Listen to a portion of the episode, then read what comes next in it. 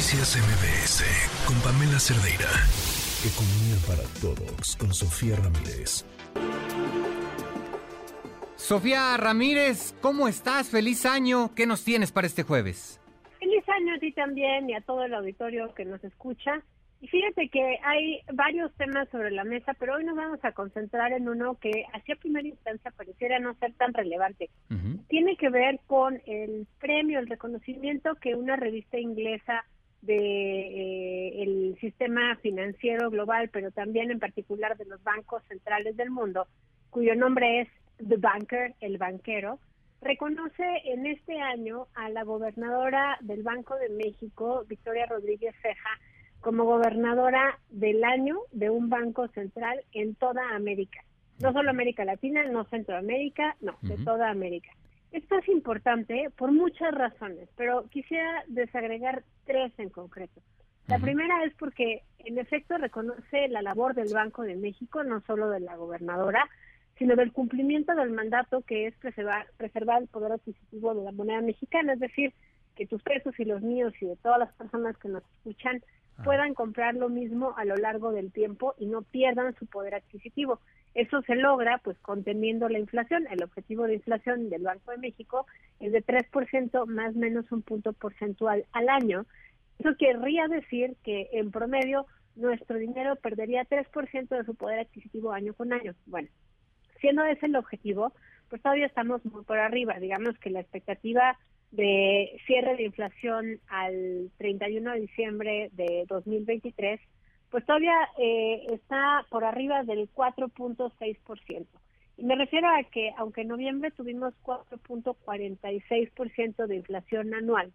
pues lo cierto es que con las compras de diciembre, con el ímpetu navideño, con las fiestas, pues ya se esperaba que hubiese algunas variaciones en los precios, sobre todo y esto es muy importante, en el componente no subyacente. El componente no subyacente, recordemos que es aquel que indica todas estas em, mercancías que no están sujetos a los precios de mercado y que más bien se modifican en función de tarifas del gobierno o de, em, digamos, estacionalidad de los productos agropecuarios. Lo que sí se ha logrado contener, y digamos, se ha logrado no solo contener, sino disminuir, eh, ha sido la,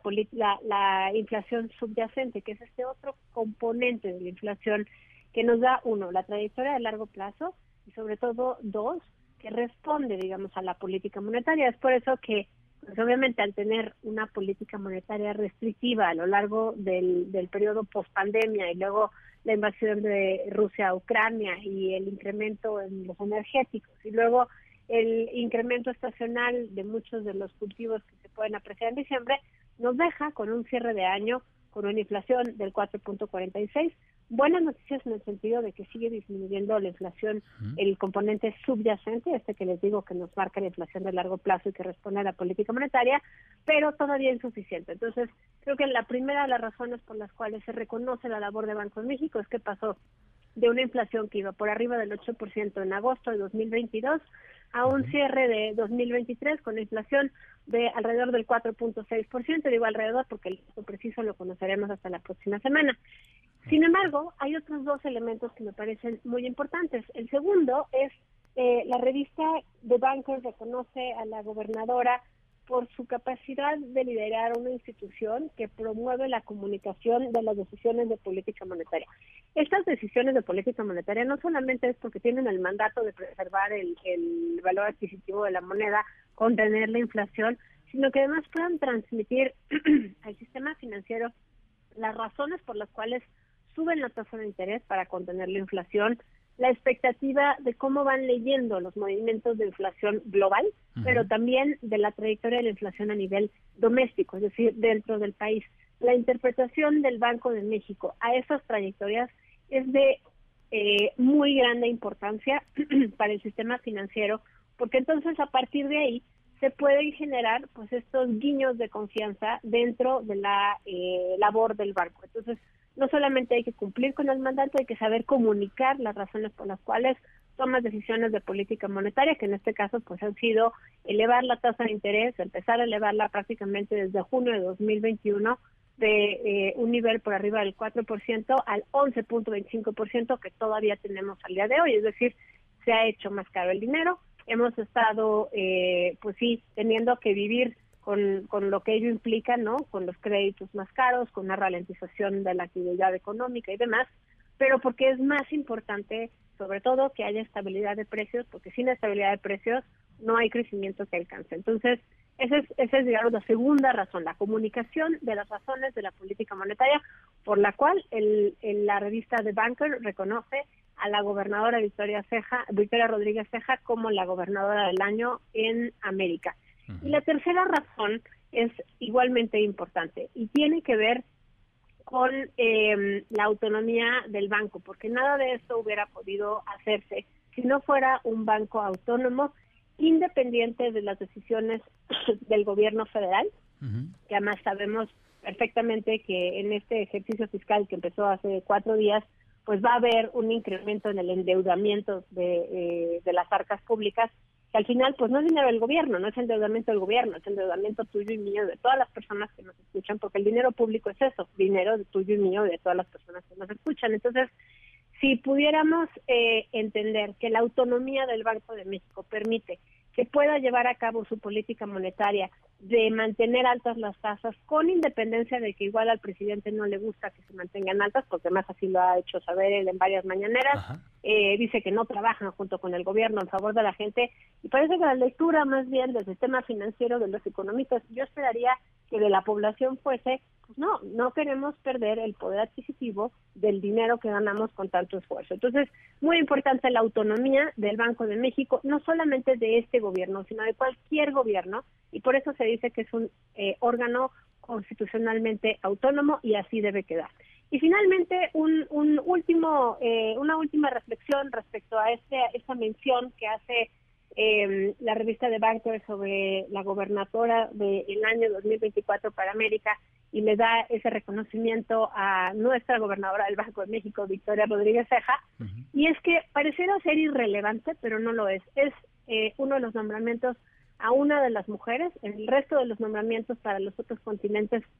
África, Medio Oriente, Europa y Asia, fueron a banqueros centrales hombres. Es un mundo todavía el sistema financiero muy acostumbrado a eh, dinámicas vinculadas a la masculinidad hegemónica, es decir, con liderazgos muy firmes, muy protagónicos, muy enfáticos, y justamente se le ha criticado a la gobernadora una y otra vez su falta de comunicación con los medios, la falta de un nombramiento de un director o un gerente, como llaman en el Banco de México de Comunicación Social. Eh, se le ha reclamado que es tímida y no ejerce liderazgo. Y a pesar de todo ello, no solamente el banco ha logrado disminuir la inflación, no solamente el banco ha logrado comunicarle al sistema financiero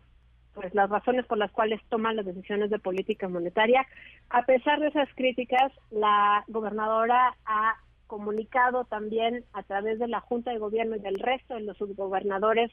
pues las decisiones de política monetaria y las acepciones y la interpretación de la economía que hace el Banco Central y por lo tanto creo que la gran lección que tenemos es no tenemos las mujeres que llegar a ocupar los lugares de toma de decisiones o las posiciones de toma de decisiones con eh, reglas ya establecidas. Creo que parte de la virtud de incorporar mujeres a la vida pública, sobre todo en posiciones de liderazgo, pues no solamente es cumplir con los criterios de paridad, ¿no? De 50-50, tiene que ver más con poder experimentar estilos diferentes de hacer las cosas, incluso en entornos donde ya se necesitan las reglas y pensando pues que nuevamente, insisto, el sistema financiero global es un mundo muy masculinizado, es un mundo donde apenas el, el 10% de las personas que encabezan bancos centrales a nivel mundial son mujeres y apenas un tercio de las personas que incorporan las juntas de gobierno, digamos, son subgobernadoras o sus equivalentes son mujeres. Entonces, con eso me quedo. Me parece sumamente relevante que se reconozca, sin duda, la eh, gubernatura de Victoria Rodríguez Ceja, que además viene acompañada con un reconocimiento de la eh, autonomía, la confianza y la capacidad de transmitir la comunicación del Banco de México, no solamente de la gobernadora, pero que sería imposible hacerlo si no hubiese ese liderazgo que además la ley confiere a la gobernadora o al gobernador en turno. Entonces, con esto me quedo. Eh, espero que la reflexión sirva, pues justamente para recuperar que a veces somos particularmente duras, duros con la forma en la cual juzgamos eh, el actual el comportamiento de las mujeres, incluso en posiciones de poder político, porque además, que crees? Se nos viene este año una elección presidencial donde posiblemente las dos punteras sean mujeres. Sin duda, sin duda, una buena señal este reconocimiento a Victoria Rodríguez Eja y un indicativo de que las mujeres también hacen bien las cosas en nuestro país. Sofía Ramírez, te agradezco mucho, muy buena tarde. Un fuerte abrazo, hasta luego. Noticias MBS con Pamela Cerdeira.